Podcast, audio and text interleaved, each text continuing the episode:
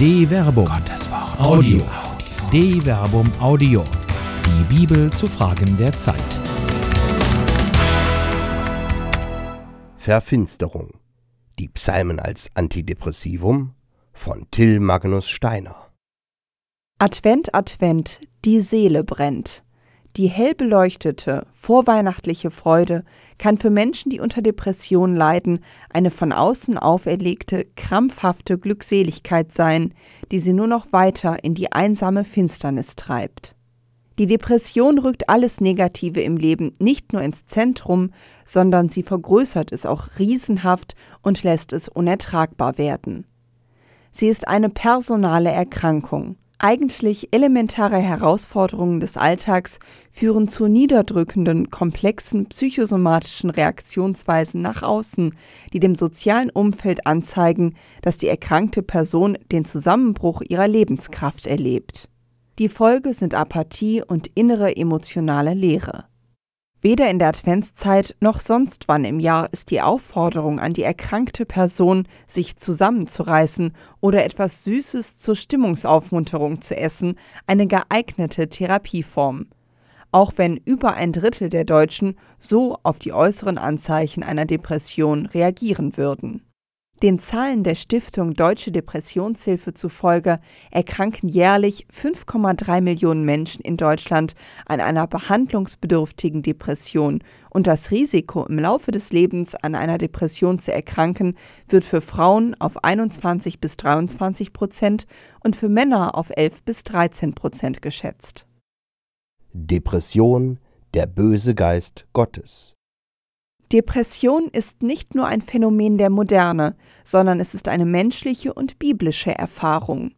In den Samuel-Büchern wird König Sauls Depression als ein böser Geist von JHWH in der Person beschrieben, der ihn regelmäßig überfallartig in Angst versetzte. Siehe 1 Samuel Kapitel 16 Vers 14. In der Geschichte Sauls hängt die Depression mit der Verwerfung durch Gott zusammen und Erleichterung verschafft ihm eine Musiktherapie durch den Leierspieler und zukünftigen König David.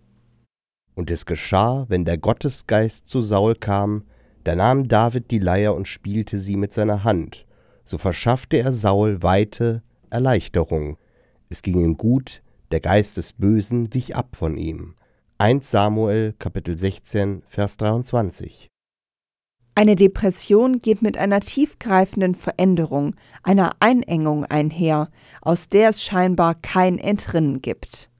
Der leidenden Person muss Raum zum Durchatmen verschafft werden.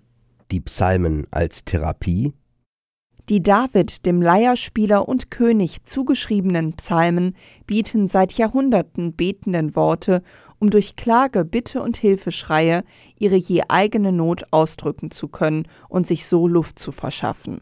Athanasius von Alexandrien hob als besondere Eigenschaft des Psalters hervor, dass die Psalmen auf den, der sie singt, wie ein Spiegel wirken, er kann sich selbst und die Regungen seiner Seele in ihnen betrachten und sie in dieser Erkenntnis beten. Aber gerade für depressive Menschen können Psalmworte auch einer Gottes- bzw. Lobvergiftung gleichkommen. Der häufig in den Psalmen anzutreffende Weg von der Klage zum Lob kann nur nachvollzogen werden, wenn die Worte eigene Erfahrungen widerspiegeln, wenn dieser Stimmungsumschwung Ausdruck eines Kampfes, einer Bewegung, eines aktiven Prozesses ist, der sich im Menschen abspielt. Ansonsten sind die Psalmen nur leere Worthülsen. Die Verbalisierung der Gefühle ist ein erster Schritt aus der Depression und als Sprachangebot können Psalmen ein poetisch-theologisches Antidepressivum sein. Aber generell in der Gegenwart und im Besonderen im Falle von depressiven Menschen ist der Gottglaube keine selbstverständliche Voraussetzung. Im Angesicht des strafenden Gottes wie im Falle Sauls kann das Gottesbild gar Teil des Problems und nicht der Lösung sein. Das Gebet kann auch wie Psalm 88 in der Finsternis enden. In dieser Finsternis ist Gott nicht gegeben, sondern ist nur als Gegenüber eine Möglichkeit, ein Ansatzpunkt für die Hoffnung, dass es einen Ausweg gibt aus der gefangennehmenden Enge und Sinnlehre. Ohne diese Hoffnung ist keine Therapie möglich. Psalmen sind keine Therapie, sondern ein Sprachangebot, mit dessen Hilfe die depressive Person ihre Gefühlswelt ausbuchstabieren kann vor einem Gegenüber. In den Psalmen ist dieses Gegenüber Gott, der in diesen Texten einen Raum schafft, der es der depressiven Person ermöglicht, sich zu sich selbst zu verhalten, statt in sich selbst gefangen zu sein. Ausbuchstabieren. Ein solches Sprachangebot für depressive Menschen ist zum Beispiel Psalm 38. Im Kontext der Klage und Bitte zeigen sich in den Worten des Psalmisten verschiedene Symptome einer Depression.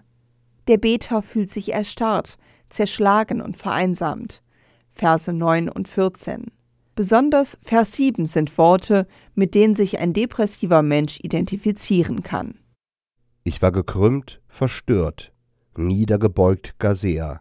Den ganzen Tag ging ich verfinstert umher. Psalm 38, Vers 7. Während üblicherweise der zweite Teil des Verses als Trauerritus übersetzt wird, hat Bernd Jankowski auf die eigentliche Grundbedeutung des Verbs schwarz werden, sie verfinstern verwiesen. Mit dem Schwarz finster werden kann grundsätzlicher das Schwinden der Lebenskraft, also der psychosomatisch erlebte Einbruch der Finsternis gemeint sein. Was hell ist, gehört nach altorientalischer wie biblischer Auffassung auf die Seite des Kosmos, des Lebens, und was dunkel ist, auf die Seite des Chaos, des Todes. Vergleiche Psalm 13, Vers 2 bis 5. Ob die depressive Person aus dieser Finsternis herauskommt und sie wie der Beter als Vergangenheit beschreiben kann, hängt davon ab, ob ein Stimmungsumschwung sich ereignet und die betende Person, wenn sie gläubig ist, die letzten Worte des Psalms zu den eigenen machen kann.